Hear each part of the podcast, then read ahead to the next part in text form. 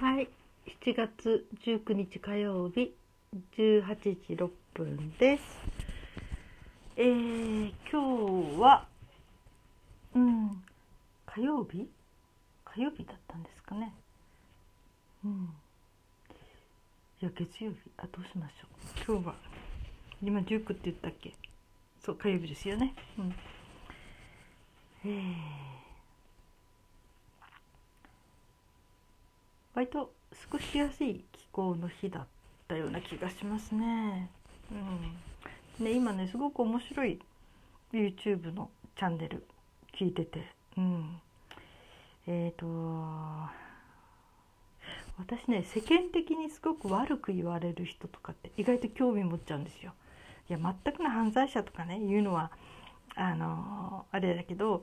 もともと要するになんか何かはすごく実力があって成功してでも成功したらみんなに疎まれちゃってなんかそれまた本人ひどいこと言うしで嫌われちゃうとかね。そういうような人っ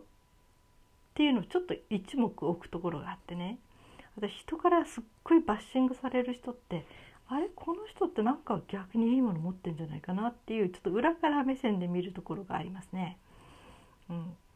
いろんな人に褒められちゃう人ってあれ？本当かな？なんて見ちゃうという天の弱なとこもあるんだけど例えばね昔々って言うと堀エモ門って言いましたよね。あの人がこうねいい意味でも悪い意味でも人気が出たりバッシングされたり、ね、刑務所も入っちゃいましたからねあのそういう時に、うん、私も初めね「え何この人」とか思ってたんですよ。ところがある時にその彼がえー、小学校の時にずっと新聞配達を仕事をアルバイトしてたっていうのを聞いて一気に見直したんですね。この人口では散々なこと言って何にも実際はできない人じゃないの？みたいな頭ばっかりいいだけでと思ってたんだけどあれ？小学校の時に新聞配達やってたんだと思ったらなんかすごくねその人を見る目が変わったんですね。この人ちゃんとやっったこともあるんだと。結構新聞配達ってあれ大変ですよ。朝起きるの早かったり毎日ねやらなきゃならなかったりそれからいろんなこと結構言われたり今遅いぞとかねなんかいろんな文句も言われてなんかいろんな人にも怒られ慣れてしまったっていうふうに書いてた人いたけど新聞配達した時にね、うん、いろんな意味で大変な仕事だと思うんですよね。それをちゃんとやったんだと思うとねこの人口だけじゃないなと思ったんですよ。きっとなんか、えー、それが根性なのかなんかよくわかんない。なんかこの人持ってるって思いまして。でその後その刑務所にも入ったことがあったんだけどどれどれと思ってその人の刑務所で書いた獄中日記を本で読みまして。まあまたねうーいいねと思ったのはすっごくね素直なんですよね。この人人柄が。うん、要するに刑務所に入って、ま、めちゃくちゃにねなんか暴れたり抵抗したりなんかしそうな感じがするんだけど文句で言ったり。そうではないんですね。ちゃんとその場のなんかでなんかそこで一生懸命こう頑張って適応しようとしている、まあ、早く出たいためだと思うけどね。でもなんか書かれてる言葉がなんかすごく素直素直なんですよ。うん、それ見てねあれ？この人割と人柄いいな。って思ってなんかすごく獄中でのあれがとってもね楽しく読ませてもらいましたね。うん、だから私人の評価ってほとんど気にしませんね。えー、誰がどう悪く言ったとしても自分でいろいろ調べたり自分で見てあこの人ここ面白いとかそれは人間だからとんでもないことも言うし私もこの人のこの言葉は嫌だなって思うものありますよきっと。完全な人なんて誰もいないからね。だけどどっかでこの人のここは優れてるなっていうのを認めたら誰が何しても、うん、心ひとかにあこの人のここは一目置いてるよって思いますね。うん、それともう一つ今日ね YouTube でいろいろ聞いていた時に「え？っ?」て「この人誰?」ともう一つに出会ったんですね。それは広助ん？広？広助広？広？広？なんだっけ？うん。ちょっとすぐ浮かばないんだけどでその人がいろんな人の相談に答えてんですよ。すごくクールでスパスパスパスパ答えててまあねこれは聞く人によってはちょっとねえー、えー、って思っちゃう人がいるかもしれないなと思うんだけどここまで自分の意見を言い切れちゃう人この人ただものじゃないなって思ったんですね。でといろいろ調べてみたらなんとあの悪評高い2チャンネルを作った創始者だったんですね。へえと思ってニコニコ動画もやった人でしょ？きっと最初のね作った人でしょ？でいろいろ調べていってで今なんかペンギンなんとかって言ってその一切人格否定をしない人たちをのサークルを作ってなんかちょっといろいろと発信なんかやってるっていうんでうんそこに行き着いたかとか思ってるんだけどそれからあと海外で4チャンネルかな？なんかあの、えー、英語でいろいろと意見を言う好きな意見を言うというねそういう場所をとにかく任されてやってるって言ってましたね。その人、うん、英語はまあこれから長く先にねあのもう割とこう長い間使われる言語だろうからってことで英語のチャンネルはいいねみたいな感じでねだからうん見る人は見てんだなと思うんだけどこの人まあ2チャンネルっていろいろ叩かれましたよね私も2チャンネル悪い噂いっぱい聞くんだけどただね役に立ったこともあるんですよ。その詐欺商法とかすごくなんかうまい話とかいろいろありますよね。お金のない時にちょっと心がグラッときて、ね、ええそそそそれ稼げるとかね。ええー、これってどうなの？とかね。そういうような思う時に2チャンネル覗くんですね。そうすると1回とそのひどかった話が赤裸々に出てくるんですよ。うん、だからね私ちょこっとそういう面でねそれも、えー、嘘もあるかもしれないけど結構そのね本当に被害を受けた話とかそういう悪い情報悪い情報ってかな、うん、そういう情報を知りたい時に知りたい自分のためにねそれを判断するのにそこを見ることしましたね。それからあこれいいなってすごくいいなと思った時も逆にそういう裏のものも見てみる。そうするとああこういう側面もあるのかっていうふうにフラットに見れるしね。最近ちょっと2チャンネル見る、えー、ことってめったにない。そういう機会がないんだけどただ2チャンネルはそうやって利用しましたね。うん、で、えー、それを作った人なんだと思ったらえー、そうだったのとか思ってでもこの人面白いと思ってあと私がやるのは占い。その人の生年月日バーッと調べていろいろといいとこと悪いとことかねちょっと見たりとか。でそのこの人が言っているその何て言うかな、えー、いろんな人の、えー、んだか答える相談に答えるそういう YouTube、うん、見て ADHD の人のためのねいろんなこととか結構具体的なアドバイスがあったり、うん、本当にスパスパスパスパ言い切っちゃう。まあそれが絶対真実ではない。どんなこともね誰かが真実だけを言う人なんていないから、うん、でもその人の話を聞いててもう一つ面白かったのはいやこの人私は好きだなと思える部分があるいやとすれば本当に頭がいい頭が良くてある意味で本当に見ての謙遜だなって思うのは謙遜っていうよりも、うん、この人これはこの感覚私は好きだなと思ったのはすごい人はすごいって言うんですよ。自分よりすごい人はたくさんいてみんな人間ってみんなそういうすごい人に出会えば出会うほど本当にもう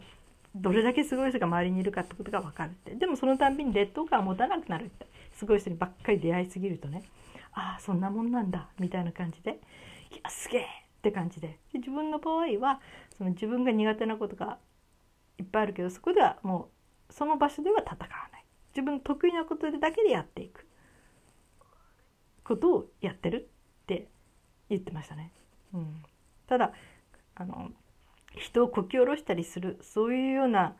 ね YouTube とかいろいろあるかもしれないけどただ本当にすごい人はすごい、うん、そしてそのすごいと思う人たちがたくさんいる。そういうふうに手放して人を褒めれる人いやそういう人は私はすごく尊敬しますね。尊敬っていうよりもああこの人の感覚健康って思いますね、うん、で本当に面白い人に出会えたなと思ってね、うん、ちょっとブックマークじゃないけどチャンネル登録しちゃいましたね、うん、まあね一般的にはねえー、2チャンネル作った人なの？とかねああの人いろいろひどいこと変なこと言ってるよね？とかね。きっと言う人たくさんいると思うんだけどうん。いやでもおおって。私はちょっと今日はいろいろ感心して聞いてました。爽やかだなって思いました。まあこれはちょっと前話前の話になっちゃったけどうん、だからどんな人だって間違ったこと言うしとんでもないこと言うしきっとこの人もそれからさっきのホリエモンさんでも私嫌なところもたくさんありますよきっと。それはないだろうとかそれ言っちゃダメだろうとかね。その考えどうかなってありますよ。だけどねその根っこにあるもの基本的にすごい素直な性格だったりいいものはいいって思えたらそれ言えたりすごいものはすごいって手放しで尊敬できたりなんかそういう性質って私はすごく好みですね。うん、っていうことで私は絶対的に全てが好きな人間というのは一人もいません。うん、私はクリスチャンなので、うん、神様以外には完全なものはないと思ってるからだけどそのね、えー、人間の中で本当に好きになれる人こういうところに好感を持てるなとかすごいないいなとか思う人がいっぱいいます。うん、そしてまた今日いろいろ見てたんだけどね。やっぱりね。結局今日のそのヒロヒロヒロヒロ名前わかんない。うん。さんの話じゃないけどそれでもちょっとえー、だけどなんていうか自立。精神的に自立。してないと対等な関係が結べない。要するにあなたがいないと生きていけない。人と私はお友達にはなれないと思いますねあなたがいなくても生きていけるだけどあなたと生きているとそれは楽しいしなんかすごくワクワクするっていう人とは是非お友達になりたいけどあなたがいなかったら生きていけないって言われたらそれ違うんじゃないと思いますね。あなたのそれは幻想ですって思う。うん、私はそんな素晴らしい人間でもないし、えー、その私のその素晴らしくないものをちゃんと把握できてんのかなって思いますね。うん、まあ私は昔そうだったけどね中学校ぐらいの時にシスターがいて修道女がいてもうその人がいなかったら生きていけないと思うぐらい依存してました。うん、母親よりも誰よりもその人の言葉が大事だったしあの人さえ生きていてくれれば私は生きていけると思ってた。うん、だけど随分63になって変わってきましたね。うん、どんな人にも欠点があるしどんな人にも欠けてるものがあるし、うん、まず一番大事にしなきゃならないのは誰がいなくても生きていける自分、うん、自分の心は自分で思いをする。寂しい時辛い時たった一人の時に何をしますかっていうことですよね。たった一人の時に、えー、誰かがいなきゃダメなんじゃなくてたった一人で孤独な時に趣味、ね、それは歌うことであったり楽器を弾くことであったり本を読んだり文章を書いたりプラモデルを作ったり何するか分かんないけど自分一人の時間を充実して過ごせる人、うん、と私はお友達になりたいと思いますね。まあね私の母が言ってたけどあなたは結婚するとしたら、えー、おもりをしなくてもいい旦那さんがいいわねって言うんですね。自分のせあのですね。相手をしてあげなくても大丈夫な人、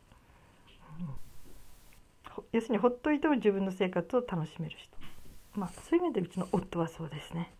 自分の生活を持ってるから生活っていうのはね本人は本読んだり、えー、パソコンもやったりもうその生活で楽しんでるので全然ほっといても関係ないですね。うん、あのだからそういう人は楽だし、う、ん。ていうかな？精神的にね。そしてまあねちょっとこのことについて話そうかとかた、ね、あれしようかっていう時に話せたら最高だしね。うん、だから本当の対等な友達になるためにはまず自分の思いができる人。自分のことは自分でできる人。自分の心の思いができる人。寂しい時は自分で寂しさを紛らわす工夫ができる人、うん、悲しい時もそれができる人。まず自分の自分で思いできる人、うん、それが一番大事だと思いますね。人に寄っかかる関係はいらない、うん、どっちかが負担になるしね。そういう関係はいりません、うん、だからまあ私は根、ね、がクールなのかもしれないけど、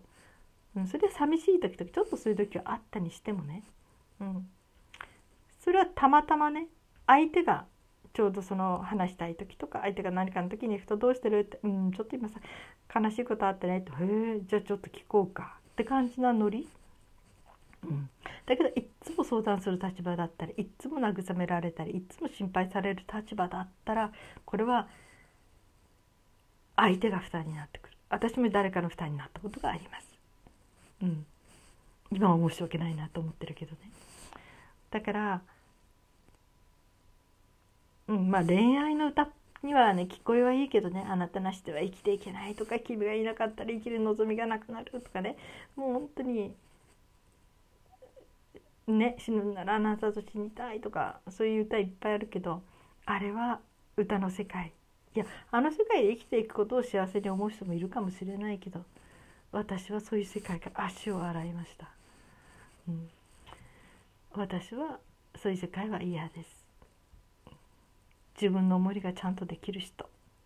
そういう人と対等に、えー、付き合ってそして人生の喜びやなんかをね、うん、シェアし合えたりそういう関係が私はベストだなって思っています。まあ、ある意味でこれが本当の大人の関係っていうんでしょうね。うん、ね完璧にやれるわけじゃないけどそうありたいと今も努力しているところです。ね。うん。えー、時間経っちゃいました。はい、えー、皆さん今日はどのようなお過ごしになりましたか？今日も生きていてくださってありがとうございます。それではまた明日。